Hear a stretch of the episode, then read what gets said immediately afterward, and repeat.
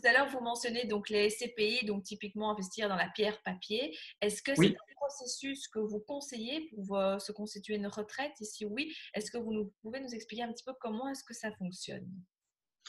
Alors, euh, oui, on le, on le conseille. Euh, par contre, euh, c'est comment dire Il faut pas le conseille pas trop. Hein Alors c'est pas le pas trop. C'est que en fait, faut pas que ce soit le seul investissement. Voilà. C'est quelque chose qui peut être mis justement quand on se constitue un, patrimoine dans le cadre de la retraite. C'est quelque chose qui peut être intéressant, mais il ne faut pas que ce soit le seul investissement. S'il y a à choisir, par exemple, entre de l'immobilier physique et de la SCPI, euh, c'est mieux d'aller vers de l'immobilier physique si on en a la possibilité et si le temps le permet. Euh, ensuite, euh, si on a déjà fait un premier investissement physique, ça peut être intéressant effectivement d'investir dans, la SCPI parce que ça présente l'avantage notamment d'investir entre guillemets sans contrainte. Parce que on s'occupe entre guillemets de, rien dans ce cas-là. Et, c'est toujours bien d'avoir ça dans son, dans son portefeuille. C'est quelque chose qui est toujours intéressant. Voilà, 10-15% sur son portefeuille. le, fonctionnement, parce que finalement, on, répond à la question est-ce que c'est selon nous intéressant avant d'avoir euh, dit ce que c'était Peut-être que, euh, pour rappel, en fait, euh, bah là, par exemple, nous, on est trois autour de, cette, de cette interview. imaginons que l'on veuille acheter des biens ensemble. Donc, on crée finalement une société euh, civile immobilière, que l'on appellera dans ce cas précis Société civile de placement immobilier, la SCPI. On les achètera ensemble au nom de cette euh, SCPI. Et puis, eh bien, on va toucher des loyers issus de la location de ces biens. Et ces loyers, en fait, euh, ils auront été, enfin, ces biens, ils auront été financés par les trois personnes que l'on constitue. Eh bien, une fois que la SCPI aura touché ces loyers, elle va pouvoir les rétribuer aux trois associés que nous sommes dans notre, euh, dans notre SCPI. C'est exactement le même principe que une SCPI, sauf que là, ce n'est pas trois personnes, c'est beaucoup plus. Euh, certaines SCPI sont valorisées euh, sur, sur plusieurs milliards d'euros. donc, ils achètent de très belles adresses, par exemple sur, sur Paris, pour des CPI avec les sous-jacents plutôt français. Et puis, euh, à partir de là, eh bien, euh, les associés, euh, enfin, les, cotisants finalement de ces SCPI achètent des parts. La SCPI achète des biens avec l'argent des cotisants, touche des loyers et après rétribue les cotisants avec les différents loyers. Donc ça, c'est quelque chose qui est intéressant parce que euh, alors, il faut bien choisir sa SCPI et le mmh. bon gestionnaire, évidemment. Euh, il faut regarder son antériorité. Euh, est-ce qu'elle est là depuis deux ans ou depuis 30 ans? Quel est son, aussi un critère très important dans les gestionnaires de SCPI C'est le taux d'occupation. C'est publié bah, en général en février-mars de l'année suivante. quel a été le taux d'occupation? Donc, il faut quand même avoir un minimum 96, 80, ouais, 96%, c'est très bien. Euh, de taux d'occupation. Ça signifie qu'on a un bon gestionnaire qui fait des bons choix, euh, qui investit dans des biens qui ont de la demande. Euh, donc ça, c'est un critère très important. Et, puis, donc, ce qui est intéressant de, préciser également avec la SCPI, c'est qu'on a à la fois le loyer qui nous est en général rétribué de manière trimestrielle, mais aussi la valeur de la part qui, elle, évolue et en général évolue favorablement. Petite, tu veux dire quelque chose? Oui, juste en fait, euh, il y, a quelque chose qui est important aussi quand on investit dans les SCPI, c'est qu'il y a aussi la, durée. En fait, mm. euh, il faut bien comprendre dès le départ que quand on investit dans une SCPI, euh, c'est pas pour se retirer au bout de cinq ans.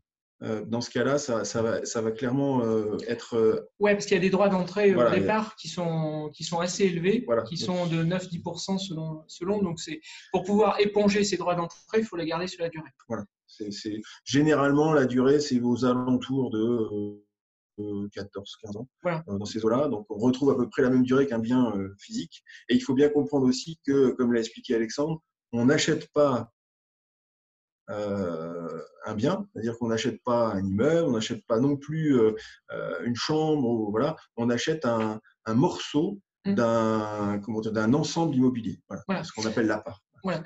On a, on a deux, j'ai oublié de dire également, on a deux, deux types de SCPI. On a la, la, classique dite SCPI de rendement, mmh. dont le nom est assez explicite, et on a aussi une deuxième catégorie qui est la SCPI fiscale.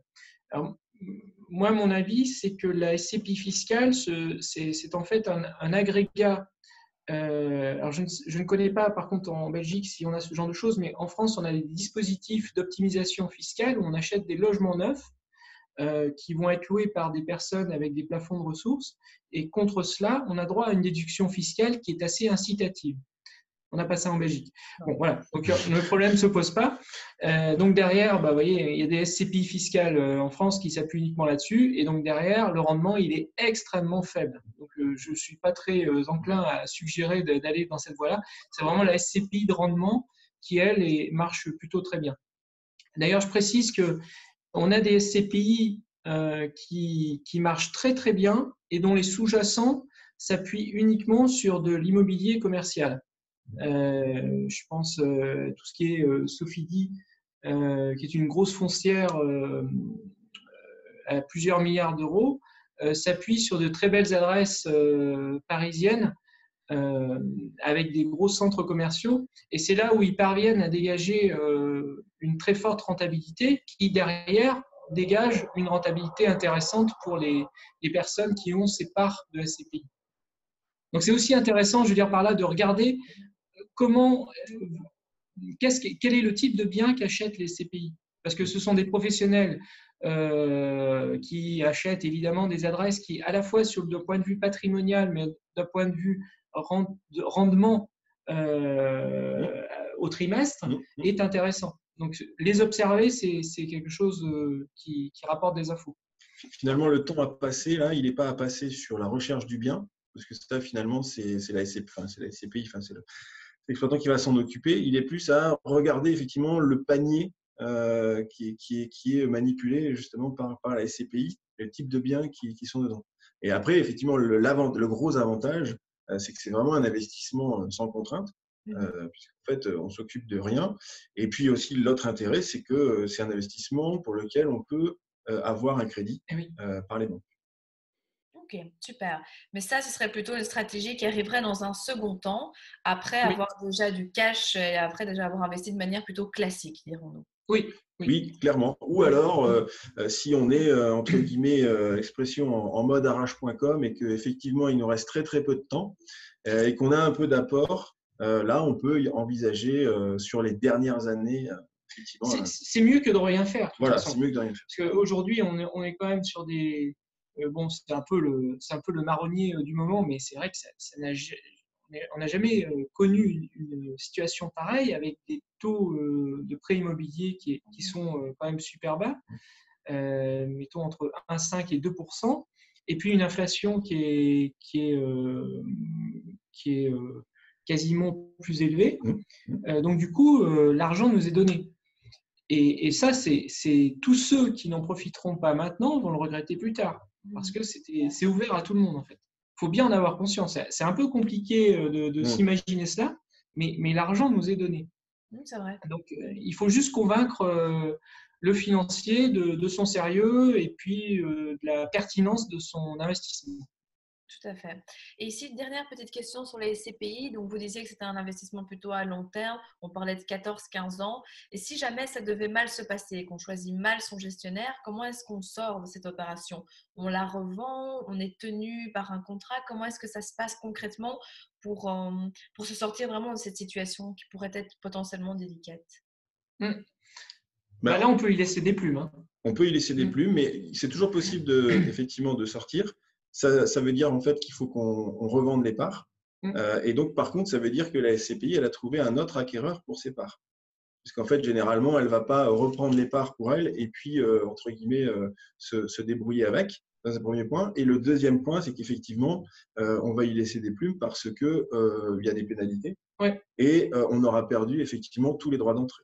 Mm. Donc, donc c'est pas, pas la solution qu'on préconise, mais, mais c'est toujours possible, on ne sait jamais de quoi est fait la vie, euh, c'est toujours possible d'en de, de, sortir euh, plutôt que de laisser perdurer une mauvaise situation, mais forcément, on, va y laisser des plumes. Pour, toutes celles et ceux qui ne sont pas encore lancés dans l'investissement SCPI, moi, la précaution que je donne, c'est vraiment faites-vous accompagner. Euh, nous, par exemple, on est en lien avec un, conseiller en gestion de patrimoine euh, sur Paris qui est, qui est spécialiste des SCPI. Qui est, qui connu sur la place publique et, de manière à ne pas faire d'erreur, il faut absolument, mais absolument choisir un gestionnaire qui a une taille critique qui soit suffisante, parce qu'évidemment, s'il a, beaucoup de biens euh, et qu'il y a l'un de ces biens qui ne, trouve pas de locataire, euh, ça ne se verra pas sur l'ensemble de, son portefeuille. En revanche, s'il est petit, forcément, ça va se voir. Euh, donc, donc, il faut, faut bien, bien, faut éviter de faire l'erreur. Donc, il faut bien choisir antériorité, taille critique, taux de, d'occupation. Euh, ça, c'est un point absolument euh, essentiel. Euh, après, une fois que l'erreur est faite, eh bien, effectivement, le prix de la part ne sera peut-être pas au bon niveau. derrière, ce qu'il faut comprendre, c'est qu'un bien immobilier, ce n'est pas un bien qui est liquide, contrairement à, à, de la bourse. pas liquide, ça veut dire qu'on ne le revend pas quand on a décidé de le revendre. On le retrouve quand on a trouvé un acquéreur euh, et si c'est une, euh, une adresse qui, n'est pas, euh, qui ne trouve pas preneur, ben on peut la garder un mois, deux mois, plusieurs mois. voilà, donc le mécanisme, c'est celui-ci. donc il faut, moi, éviter de faire l'erreur. Donc pour ça, faites-vous accompagner de, de quelqu'un qui, qui, connaît ce genre de choses et ne cédez pas aux différentes sollicitations publicitaires que les unes et les uns mmh. peuvent avoir dans leur boîte mail par rapport à ça.